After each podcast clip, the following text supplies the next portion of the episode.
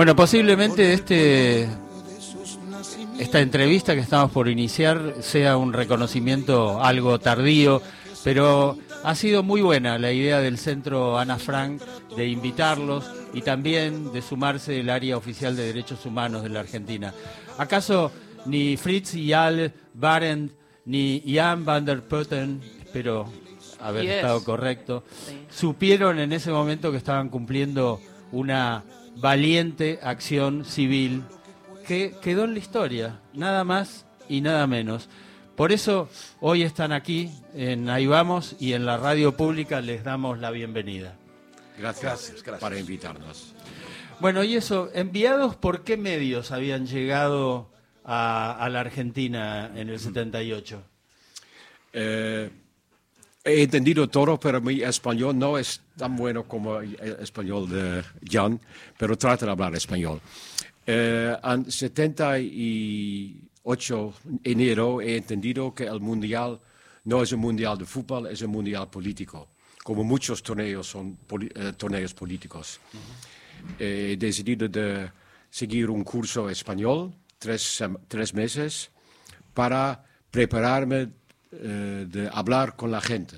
Mm. porque he decidido que no soy, eh, no solo quiero escribir de deporte, soy periodista de deporte y conozco todos los jugadores, de Cruyff, de Rensenbrink, Rep, eh, todos, y eh, también los entrenadores. Pero en el mismo momento he decidido que quiero escribir de qué pasa en Argentina. Cuando estamos en Argentina, Buenos Aires, viene el embajador de Holanda, señor Van den Brandeler, un bandito grande, mm que dice, bienvenido a Argentina, y todos son mentiras, no pasa nada aquí. El embajador de Holanda. Tremendo. Es, todo es fantástico aquí, todos son mentiras, es un país fantástico, es un paraíso, bienvenido a ese bueno país. Y yo he dicho a mi colega, a mi compañero Henk van Dorp, con esa persona para nosotros es un paraíso, un paraíso para periodistas, un hombre tan estúpido. Y eh, tenía razón, porque durante ese mundial a Mendoza, él ha venido a Mendoza, invitado para un miembro de la Junta, para aceptar un honor de la Junta. Pero era prohibido en Holanda. Hemos hecho una historia de ah. esto. Lo denunciaron. Y después él muy enfadado. Pero ok, después. Eh, primer día, tú sabes, que la apertura a 1 de junio, a un jueves. Siempre digo es una tontería porque a un jueves, porque nadie puede venir. Tú, eh, la apertura del Mundial fue un jueves. Sí, un ah. jueves, 1 de junio. Normalmente siempre viernes por la tarde o sábado que todo el mundo puede ver. Es una fiesta. ¿Por qué 1 de junio a las 4? Porque a, las 4 vienen las madres, las madres a la Plaza de Mayo. Ah. Por eso. Por eso ellos han cambiado la apertura del mundial. Para que nadie vaya ahí, que después vamos a conocer la historia de Jan Van, que fue para allí, ¿o no? Eh, sí, pero Fritz eh, se fue eh, primero con el día de la inauguración para la prensa escrita. A ver, cuénteme. Sí, he, he sido a la Plaza de Mayo y no puede entender más o menos 10 minutos antes, antes las 4, nadie, nadie, nadie, no tráfico, no personas. Es increíble. Y a las 4 vienen de todas las esquinas más o menos 20, 30 mujeres. Y yo me introdujo, dice, soy Fritz Barend, periodista de Holanda y quiero saber sus historias. Por favor, escriben nosotros. Por favor, escriben mi hijo, escriben mi padre, escriben mi hermano, mi marido. Nunca he visto más, nunca he visto más. ¿Dónde está? ¿Dónde está? Por favor, escribe de mi familia. Y eso he hecho más o menos cinco o seis minutos. Hemos eh, hablado con ellas, he hablado con ellas y de vez en cuando ellos salen, vienen militares aan vestidos normal, que dicen son putas, son putas. No cree que dicen son putas, son putas. Yo digo, no son putas, no son putas.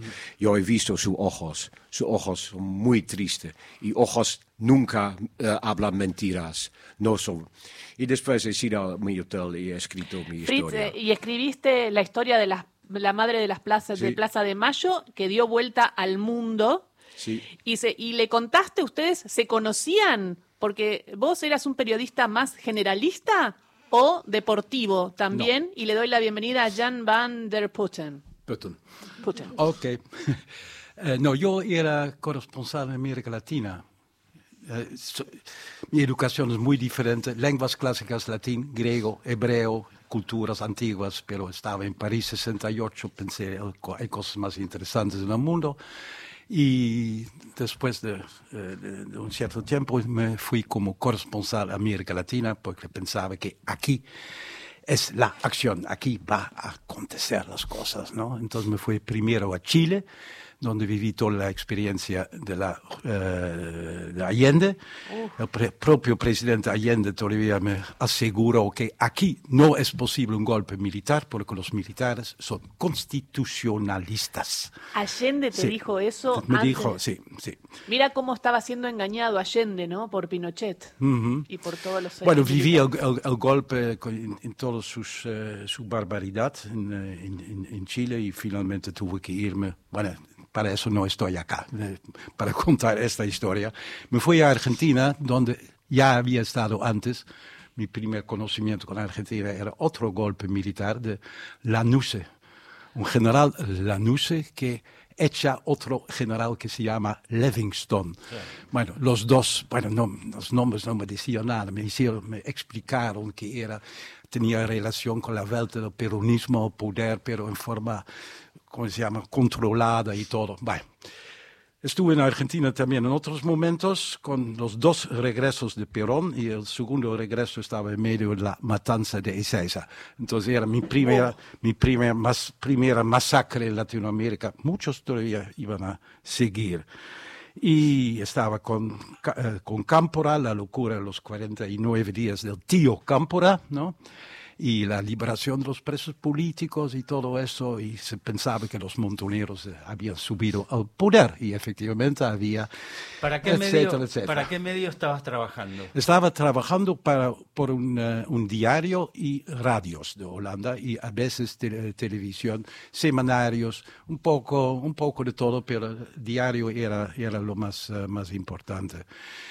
Y entonces eh, viví eh, todo la, la- la- el empeoramiento de la situación política. Comenzaron los asesinatos, entrevisté a tanta gente que fueron em, eh, asesinada. Ac- Acabo de ver la- el padre Mujica, por ejemplo, en, la, en la calle. Lo entrevisté un poco antes, ¿no? Este y así fin de tantos. semana- 1974 fue Fallece, asesinado. sí. Y esta Sí. semana le rinden honores porque se cumple un aniversario y van a estar en las villas eh, re- eh, recordando al padre Mujica y también hay un acto en el, En el Cabildo. Cabildo. ¿Van a estar Ah. el domingo? El domingo, eh, el domingo estamos Bueno, en en el- a las el Cabildo. 16 horas, a las 4 de la tarde, en Perfecto. el Cabildo le van a hacer un acto, eh, un homenaje al padre A Mujica. Mujica. Ajá. Bueno, vi a Perón muerto en su ataúd con Isabel y López Rega uh, al lado. Eh, estu- todo, todo eh, horrible. estuviste en todos los momentos históricos importantes y eh, de repente llega el principio del Mundial 78. Claro, y entonces. estás aquí. No,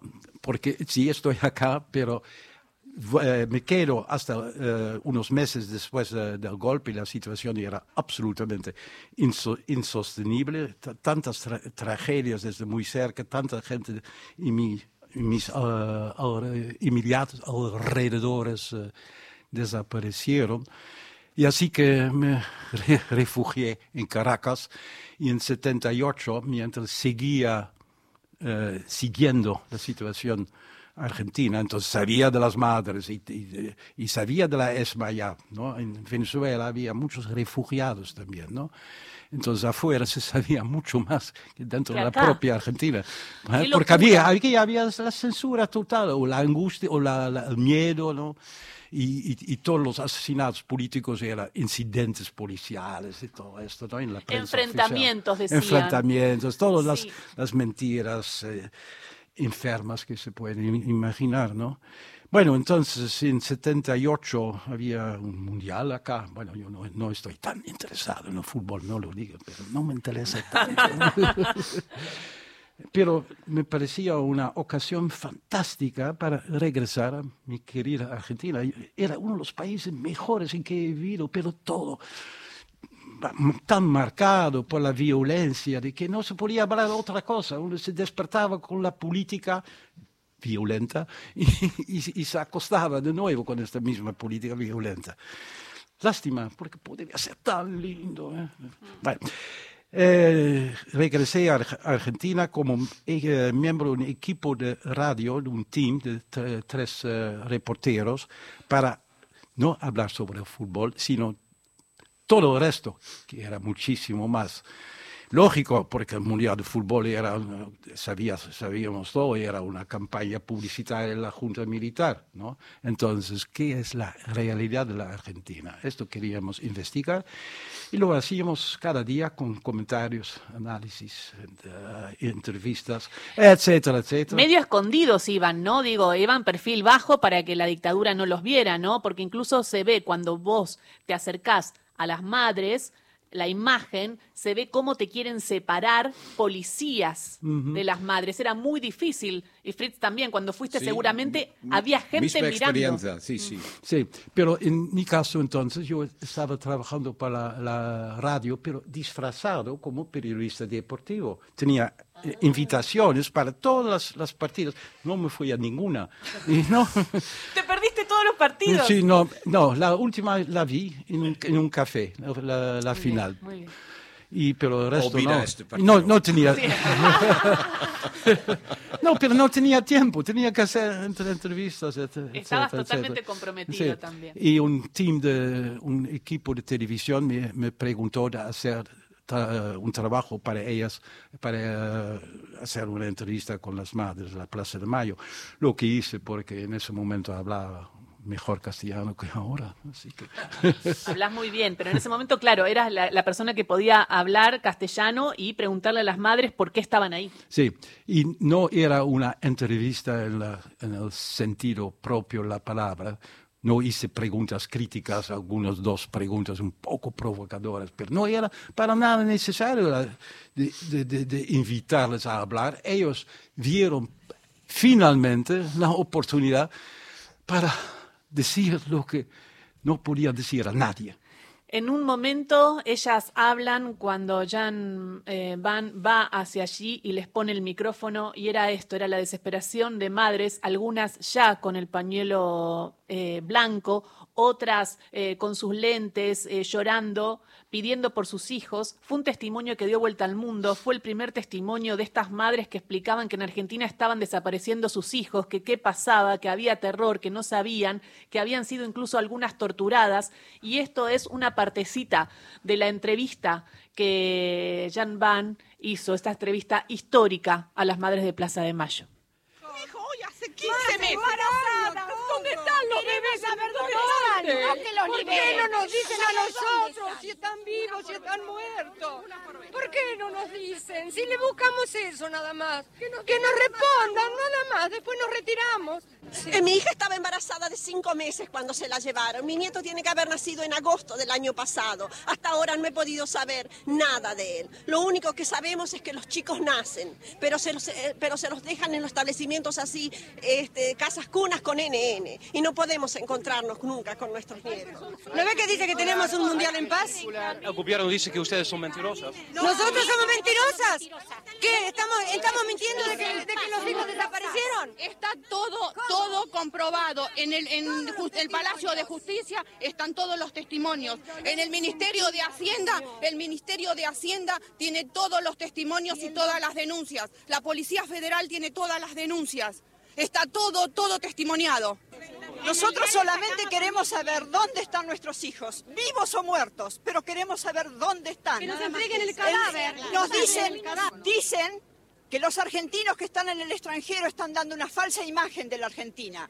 Nosotros, que somos argentinas, vivimos en la Argentina, les podemos asegurar que hay miles y miles de hogares sufriendo mucho dolor, mucha angustia, mucha desesperación, dolor y tristeza porque no nos dicen dónde están nuestros hijos, no sabemos nada de ellos, nos han quitado lo más preciado que puede tener una madre, ¿eh? su hijo, angustia porque no sabemos si están enfermos, si tienen frío, si tienen hambre, no sabemos nada. Y desesperación, Señor, porque ya no sabemos a quién recurrir. Consulados, consulados, embajadas, ministerios, iglesias, todas partes se nos han cerrado, todas partes se nos han cerrado las puertas. Por eso les rogamos a ustedes, les rogamos a ustedes, son nuestra última esperanza. Por favor, ayúdennos. Y acá estamos escuchando, mientras ellos eh, también recuerdan ese momento eh, muy fuerte, Jan, lo que... Muy emocionado. Muy emocionante, muy emocionante porque eh, esto es parte de la historia. Estas palabras fueron las primeras que dieron vuelta al mundo y están en todos los documentales. Esas mujeres que yo pregunté, una era Enriqueta Maroni, que tenía a sus dos hijos desaparecidos, que habla ahí, y muchas de esas madres se convirtieron en madres de Plaza de Mayo que lucharon años y años buscando. Siguen, están en abuelas, luchando. están en línea fundadora, en las madres de Plaza de Mayo, y, y- y saber tu valentía también, Jan, de ir a poner el micrófono, es muy fuerte. eh, eso vale, vale. Bueno, son la conciencia de Argentina, me parece, ¿no? Sí. Y si hubieran hecho un partido político y podría eh, tener todavía la edad, quizás una de ellas podría ser eh, elegido presidente de la República. Se- De todos modos, sería un- un- una cosa de, de- de una, un estándar moral tremendo, ¿no? Y con impacto en el mundo entero, pero claro, que son demasiado viejas. Es un ¿Cómo? de poder de mujeres. el poder de las Y mujeres. Sí. yo, para, em, yo espero que mucho más mujeres tienen poder en el mundo. Es mucho mejor que hombres. Bueno, Gracias. sí, un mal ejemplo, Isabel Perón, pero... Vale, sí, pero siempre hay excepciones, ¿no? Eh, Sí. Pregunta, Jan, ¿cómo sacaste el material? Porque era la dictadura, estabas ahí haciendo una nota a las madres, muchos deben haber visto que hiciste esa nota. Sí, pero por otro lado había cierta protección porque creo que el, régimen no se podía permitir en este momento un escándalo mayor. ¿no? Imagínate si había policía y había provocadores y también en mi alrededor gritaban putas son putas y otros eh, como provocadores gritaron. Esas mujeres tendrían que estar eh, orgullosas de haber sacrificado sus hijos para que pat- la patria se liberara. Algo así dijeron. sí, Uf, sí, sí. tremendo. No, no, no, son todos tremendos. Y, bueno, sí, sí, no, no, da escalofrío si uno lo piensa. Bueno, Qué sí. duro. Sí, hay muchos temas que vinculados puntualmente a la organización de la competencia de- del Mundial 78. El otro día en la casa Ana Frank, Fritz en ese sentido fue bastante contundente de que aquella final a la que están haciendo referencia entre Argentina y Holanda, Argentina la tenía que ganar. Y hay un dato ahí de- deportivo que es muy puntual. Casi en el final del partido hubo una pelota de Holanda que pegó en el palo, Sí. que, que se contrapone en realidad Sí. con la teoría de Fritz, que él, este, de manera muy vehemente y contundente, dice que el partido estaba arreglado, que esa final estaba arreglado y que Argentina sí o sí la tenía que ganar. Sí, sí. A, a mi opinión, sí. Como el año pasado, eh, todo arregla- arreglado para un final entre Francia y Argentina. Y al final, el mejor puede ganar. Eh, Argentina ha mere- merecido ese final. Pero antes del final, todo arreglado, porque Qatar tiene muchos intereses a Francia y Messi es mejor jugador del mundo. Ellos tienen que jugar el final. Y Ah, y en el 78 decís que ocurrió lo mismo. Sí, lo mismo. Que, lo- que la final tenía que ser Holanda, Argentina y después que pasara lo que pasara. Se lo compra- compraron a Perú, ¿no? Pa- para eh, clasificarse. Eso también fue todo Y el, arreglado.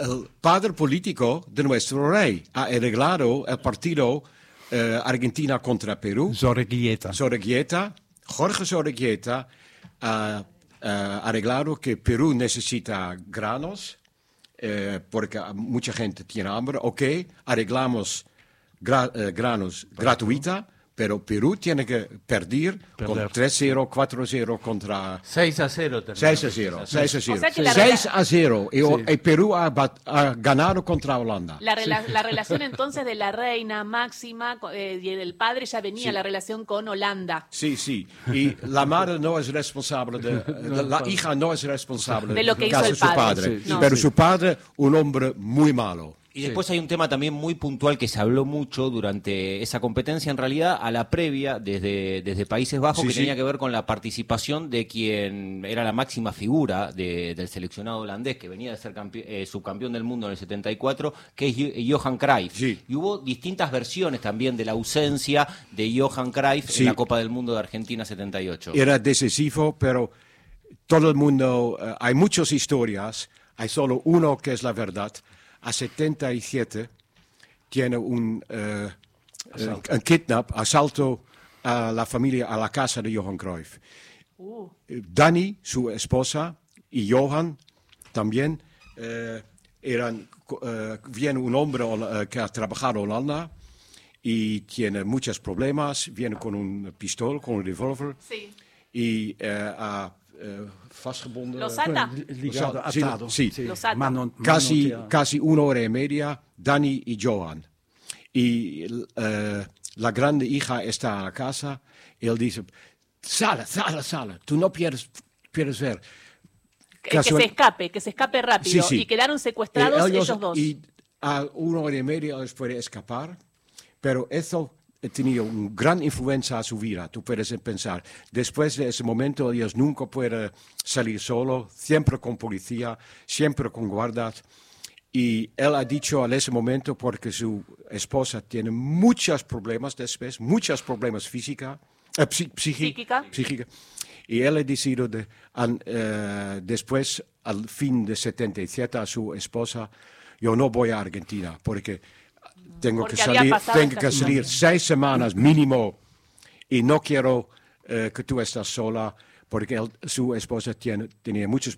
Y por eso Johan no ha jugado. Con Johan, con Johan pienso que un otro mundial, pero...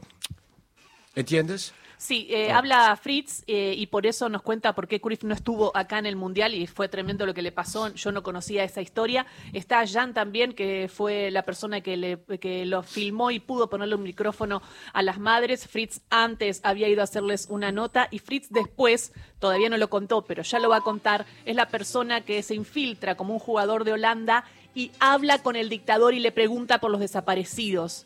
A Videla en un acto súper valiente en ese momento. Sabe que nos podés escribir eh, y mandar tu pregunta también o lo que te esté pasando en este momento con esta entrevista histórica que estamos realizando. En el 11 3870 7485 hay muchos mensajes, Gise, con respecto a esta, a esta entrevista. Y el 0810 222 0870, dentro de un ratito los leemos. En un ratito los leemos, llegan las once y media, llegan las noticias, se quedan hasta las 12, Jan y Fritz.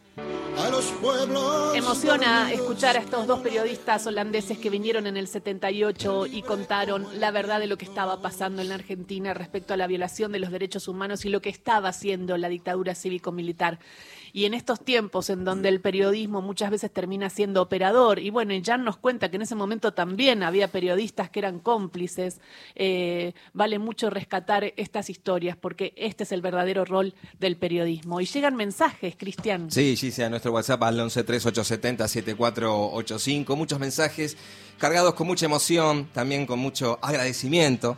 Eh, y vamos a leer algunos. Eh, por ejemplo, eh, acá nos manda un oyente, Laura de San Justo, dice buen día para, para, para, todo el equipo, para estos eh, inmensos periodistas eh, holandeses. Estoy escuchando esta tremenda entrevista que está realizando la gente de Ahí Vamos. Gracias a ellos. Eh, que reportearon a las eh, madres de, Plaza de Mayo durante el Mundial. Me estremece muchas veces todo lo que escucho. Eh, Los felicito y los admiro por, por haberles dado este espacio. Gracias a ellos, a estos periodistas holandeses, el mundo también sabía lo que estaba pasando aquí en la República Argentina. Hoy más que nunca, ante tanto negacionismo, Nunca más, dice nuestra, nuestra oyente.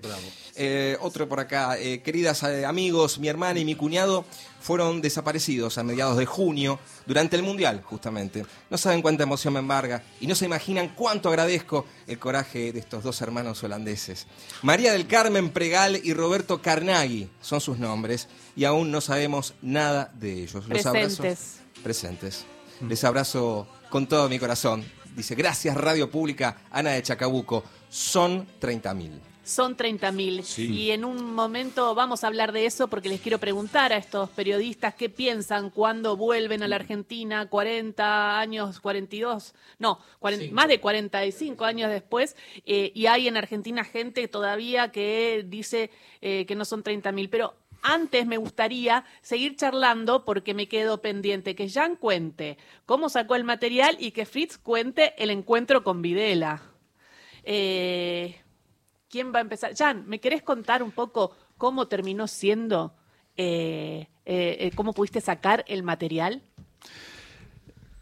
Sí, pero yo no lo saqué. Pero quizás eh, yo dije que gente alrededor, así las, las, las provocaciones, etc. Sí, las provocaciones las Ok. contaste, te- En- que decían de todo. Ya, entonces el equipo eh, de televisión eh, se fue a su a- hotel con el material y no era material como ahora eh, digital, eran latas enormes, ¿no? Y entonces un poco eh, pesado para mandar y tenía que ser mandado rápido. Entonces el eh, director del, eh, del equipo, Joop Daalmeijer, eh, y la noche en su hotel eh, llega, está tomando algo en, en- en el bar y eh, empieza a tener co- conversación con el señor a su lado, que resulta ser un pilo- piloto de Lufthansa.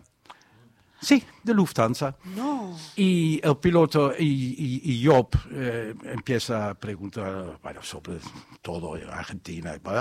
Y llega a tener un cierto nivel de, de confianza. Eso va en un bar va más rápido que en la vida normal. Y más con unos traguitos. sí. Y entonces yo le, le pregunto, ¿tengo alguna película? ¿Lo quieres eh, lleva- llevar a Europa? Oh, ningún problema. Entonces, fue- pero fue en los tiempos en que yo me mandaba muchas veces mi material a través de pilotos. Y ellos con mucho gusto agarraron, y sin ningún control y desconfianza.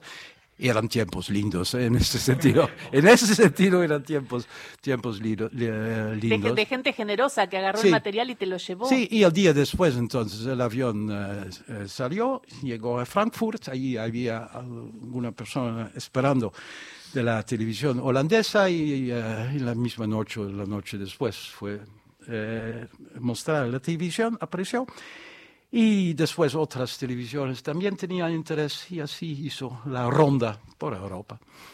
Y así llegaron las madres de Plaza de Mayo a recorrer el mundo y decir la verdad de lo que estaba pasando en la Argentina. Mientras tanto, Fritz estaba cubriendo el Mundial, eh, veía que el embajador de Holanda era un cómplice de la dictadura. ¿Y cómo fue que se te ocurrió en algún momento infiltrante o cómo, o cómo pensaste que ibas, querías encarar al dictador, a Jorge Rafael Videla, Fritz? Eh, además, quiero que cuentes si, eh, porque llegaste como si fueras un jugador de la selección. Sí, sí. ¿Qué, qué, eh, ¿De qué jugaba ese jugador de la selección? Eh, era Wim Reisbergen. Eh, yo antes muchos pelos y muy rojo. Y él un poco rubio, pero también muchos pelos, como to- todos los jugadores en ese momento, muchos pelos. Y yo he pedido, porque eh, yo eh, quiero quedarme a Argentina por el próximo día, quiero hacer una vuelta a Perú. Eh, próximo día y comprar un eh, ticket para Buenos Aires a Lima. El- Holanda ha decidido, no, el- ellos no quieren ir al banquete clausura. Eh, siempre es normal un banquete clausura con los jugadores de, ganado, también el que ha perdido al final. Entonces he pedido al, al jugador Wim Reisberg, Holanda ha decidido de salir Argentina a la una de la noche. O sea, ellos no van. Yo puedo, eh, puedo tomar su eh, ID, su, eh, y el fotógrafo Bert Nienhuis también tenía un ID, no sé de quién. Hemos entrado a las 8 a la banquete de clausura y a la mesa de la Federación Holandesa donde estaba el presidente, el presidente de eh, fútbol profesional. Ellos no muy feliz cuando estaba allí. Porque ellos saben que... Te recono- hecho- pero Sí, sí, que vos sí, no- que no sí. eras un jugador. Sí, no, no conocimos muy bien a esa gente. Y ellos no muy feliz que he escrito Notaron a, a era. Eh, y eh, se- eh, sentado, y yo he dicho a mi fotógrafo, es Videla que está aquí. Y antes de la escena principal, eh, eh, súbito he dicho, vamos a hacer un interview con Videla, ¿por qué no? Y hemos ido a él, he dicho, porque en 1 de junio no hay fotógrafo, no hay televisión, no hay prueba que estuvo ahí. Y eh, he dicho al fotógrafo, tú, eh, eh, tú vas allí, y yo atrás del Fidela, y vamos a las 10, vamos a hacer el interview. He dicho, felicidades con el Mundial, soy de Holanda, soy Frits Baron, periodista de Holanda. Ah, bienvenido y gracias para sus felicitaciones, un gran final, un gran final. Sí, pero quiero saber un algo más. ¿Dónde está la gente desaparecido? ¿Perdona? ¿Dónde está la gente desaparecido? Ah, son mentiras, son mentiras. Yo no, soy mentiras. He ido a la Plaza de Mayo. He hablado con las madres, pero después a Mendoza he también hablado con gente eh, que eh, tiene hijos desaparecidos. Y he visto sus ojos, no son mentiras. ¿Dónde están? Además, ah, se dice que 30.000. No son mentiras. Y tú, a su, su país también había una guerra. Una guerra pasa de vez en cuando algo.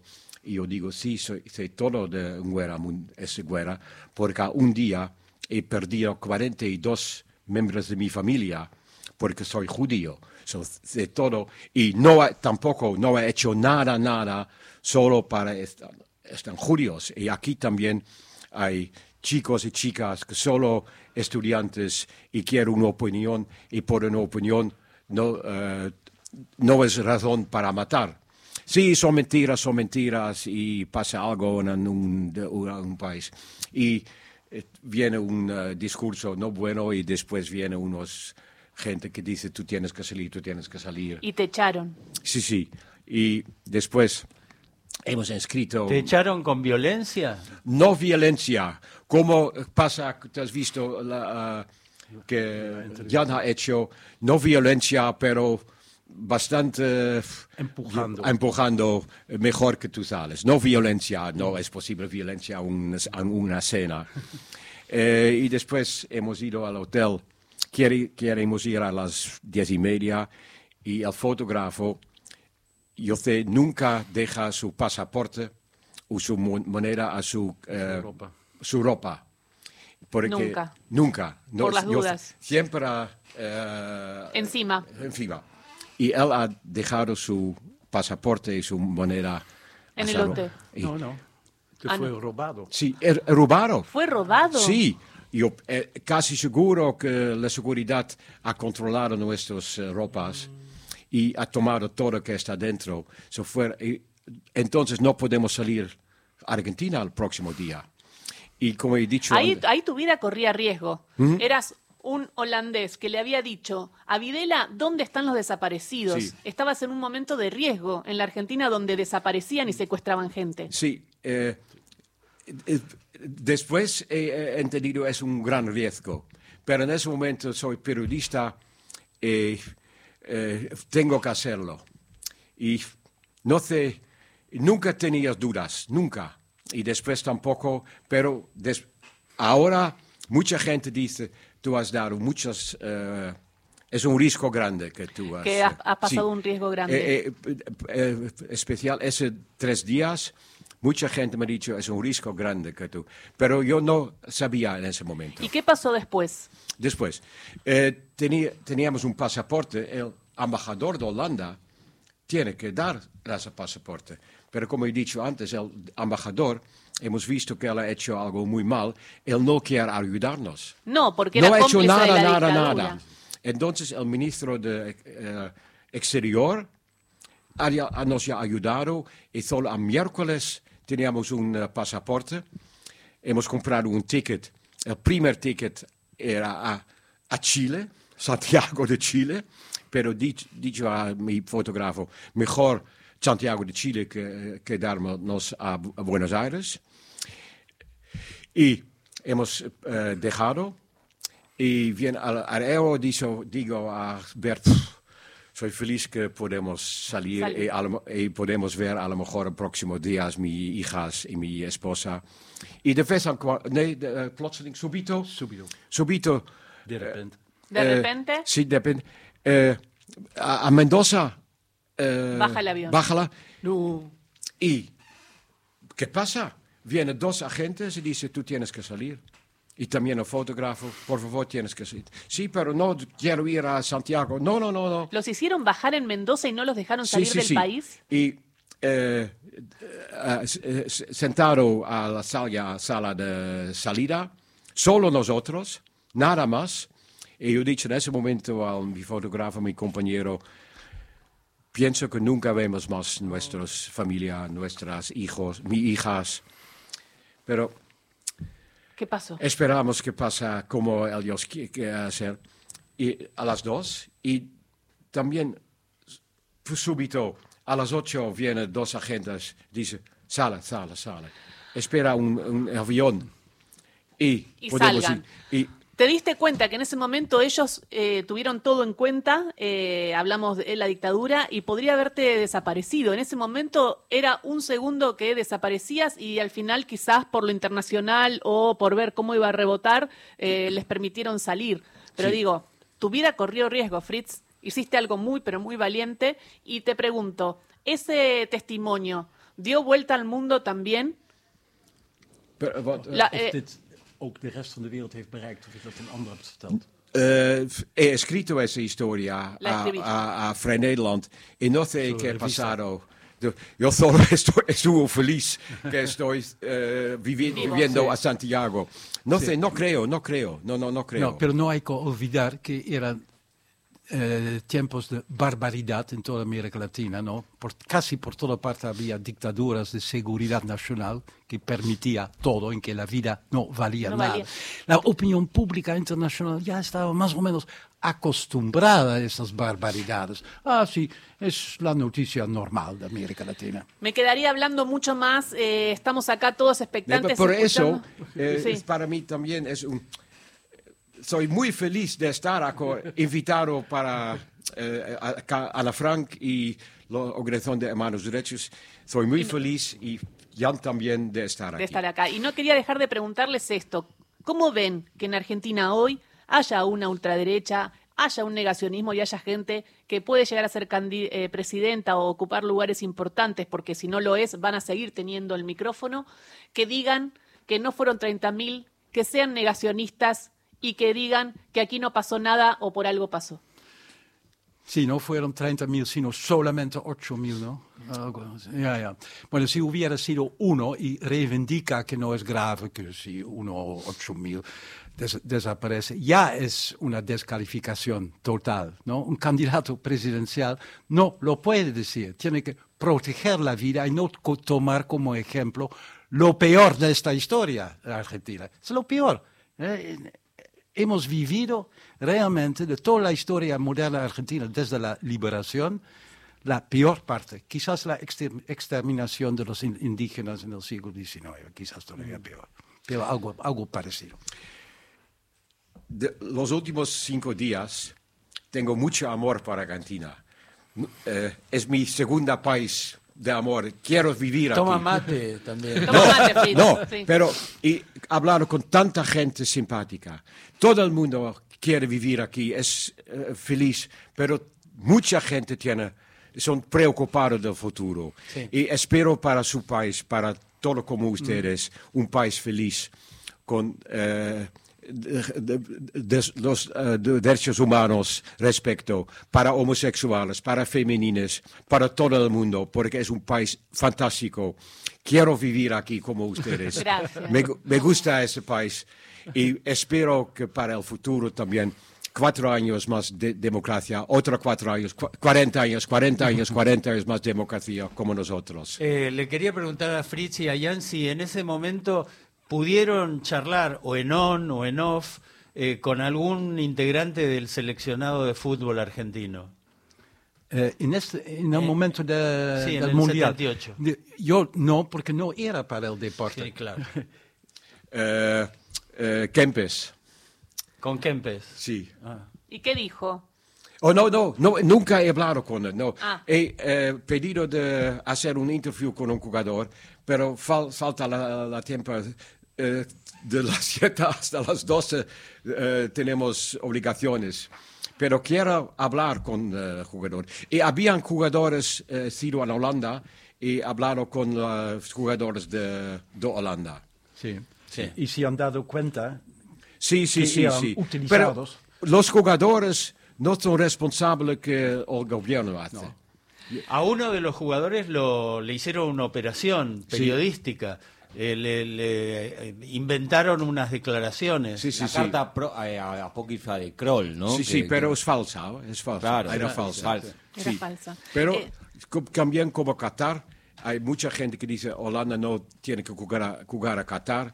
No son los jugadores. Por ejemplo, los, lo- lo- los compañeros de avión también eh, va a Qatar y muchas compañías eh, a- eh, trabajan con Qatar y solo los jugadores tienen que hacer una protección, no todo el mundo tiene que protestar. No, en el Mundial de 78 era evidente que Argentina tenía que ganar porque toda la operación de relaciones públicas estaba dirigida a esto. Tenía que ser un triunfo para Videla, ¿no? Y en ese sentido he también jugado un cierto papel. Em, al final, los últimos días de la- del campeonato, eh, cuando ya se sabía que la final sería entre Argentina y Holanda, eh, fuimos, qué fuimos, hiciste, Jan? ¿Qué fuimos hiciste? amenazados. Uh.